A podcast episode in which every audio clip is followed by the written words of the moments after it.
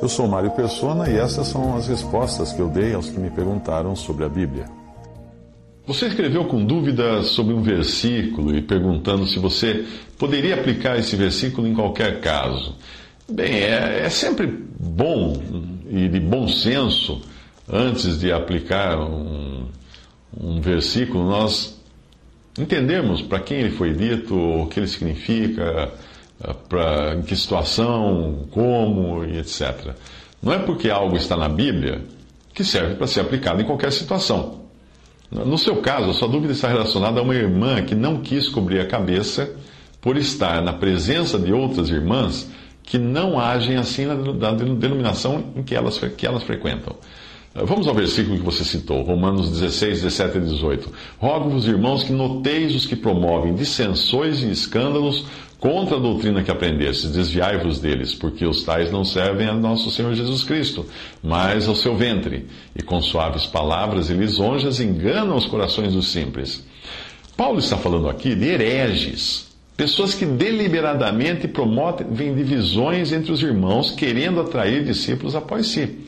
Esse versículo está relacionado com Colossenses capítulo 2, que diz: E digo isto para que ninguém vos engane com palavras persuasivas, tendo cuidado para que ninguém vos faça presa sua por meio de filosofias e vãs sutilezas, segundo a tradição dos homens, segundo os rudimentos do mundo, e não segundo Cristo. Colossenses 2, de 4 a 8.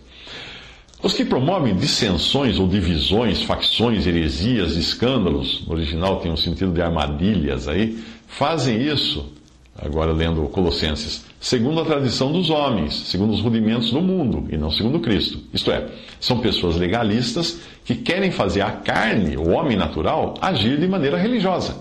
Era esse o grande problema que a igreja enfrentava no início por causa dos cristãos judaizantes, aqueles que haviam se convertido e, e traziam do judaísmo uma série de costumes e daí queriam impor esses costumes aos irmãos.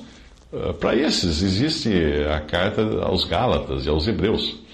Como eu disse, o versículo não poderia ser aplicado a essa irmã, pois ela não estava querendo promover divisões e armadilhas com suaves palavras, filosofias ou tradições. Também fica difícil querer aplicar às irmãs que a visitavam o versículo Pois se elas trouxeram algum costume na hora de cantar hinos ou orar, foi fruto da ignorância de como ensina a palavra de Deus. Nós não podemos esperar que alguém no sistema denominacional, e em especial o pentecostal, entenda certas coisas, porque estão carregados de costumes, doutrinas, jargões das suas denominações. Alguém poderia alegar que numa situação assim, deveríamos agir como fez Paulo com Pedro, resistindo na cara por Pedro querer agir como se fosse judeu na frente dos judeus. Mas vamos ver a passagem de Gálatas 2, de 11 a 14.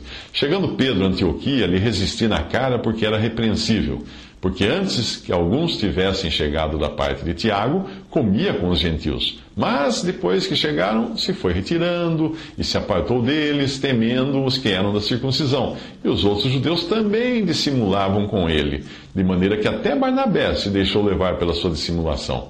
Mas quando vi que não andavam bem e, diretamente, e direitamente conforme a verdade do Evangelho, disse a Pedro na presença de todos: Se tu, sendo judeu, vives como gentios e não como, e não como judeu, por que obrigas os gentios a viverem como judeus? Fica claro que a situação é bem diferente, porque ali envolvia uma questão séria. Se Deus estava agora unindo judeus e gentios em um só corpo, querer fazer distinção entre os que faziam parte desse corpo era abominável aos olhos de Deus. Isso não é diferente do que fazem algumas denominações que só chamam de irmãos os que fazem parte do seu quadro de membros, ao qual se referem como irmandade. Por isso, nesse caso, Paulo precisou intervir de forma enérgica para proteger uma doutrina que é fundamental, a de que há um só corpo e nele não existe a parede que divide judeus e gentios.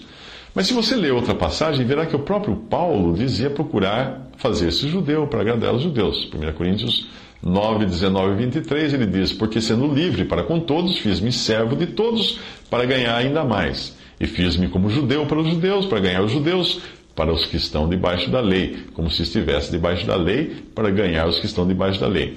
Para os que estão sem lei, como se estivesse sem lei, não estando sem lei, mas com, com Deus, ah, para com Deus, mas debaixo da lei de Cristo, para ganhar os que estão sem lei.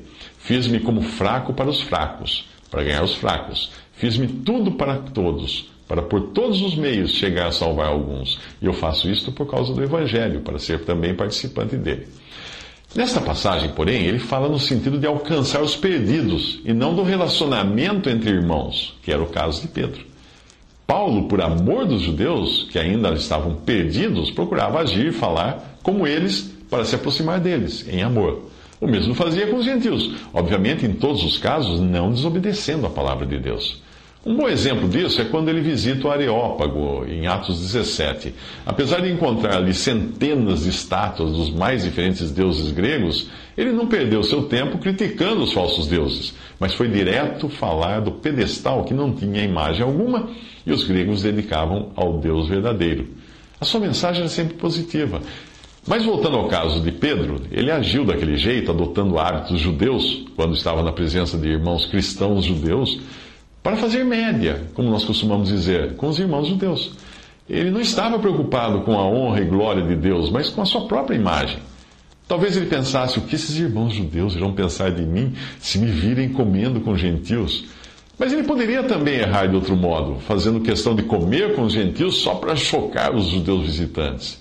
De uma forma ou de outra, ele estaria agindo de si para si. Nada daquilo tinha a ver com o Senhor e a sua glória. Não importa se o modo de agir está certo ou errado, mas sim o motivo de agirmos de algum modo. Veja Mateus 23, 23 a 28. Ai de vós, escribas e fariseus hipócritas, pois que dizimais a hortelã, o endro e o cominho, e desprezais o mais importante da lei, o juízo, a misericórdia e a fé. Deveis, porém, fazer estas coisas e não omitir aquelas. Condutores cegos, que quais um mosquito engolis um cabelo. É claro que os fariseus agiam corretamente, dando o dízimo da hortelã e outras coisas pequenas, pois o Senhor mesmo afirma que eles deviam fazer essas coisas. É bom lembrar que o contexto é dos evangelhos, ou seja, de um tempo ainda na lei mosaica, quando havia templos, sacerdotes, dízimos, sacrifícios de animais, etc. Mas o problema era que eles faziam as coisas tangíveis e palpáveis e negligenciavam as intangíveis ou menos evidentes, como juízo, misericórdia e fé. Duas vezes em Mateus, duas vezes na, nos evangelhos, Mateus, 19, na, Mateus 9, 13 e 12, 7, o Senhor cita o profeta Oséias, capítulo 6, versículo 6. Porque eu quero misericórdia e não sacrifício, e o conhecimento de Deus mais do que os holocaustos.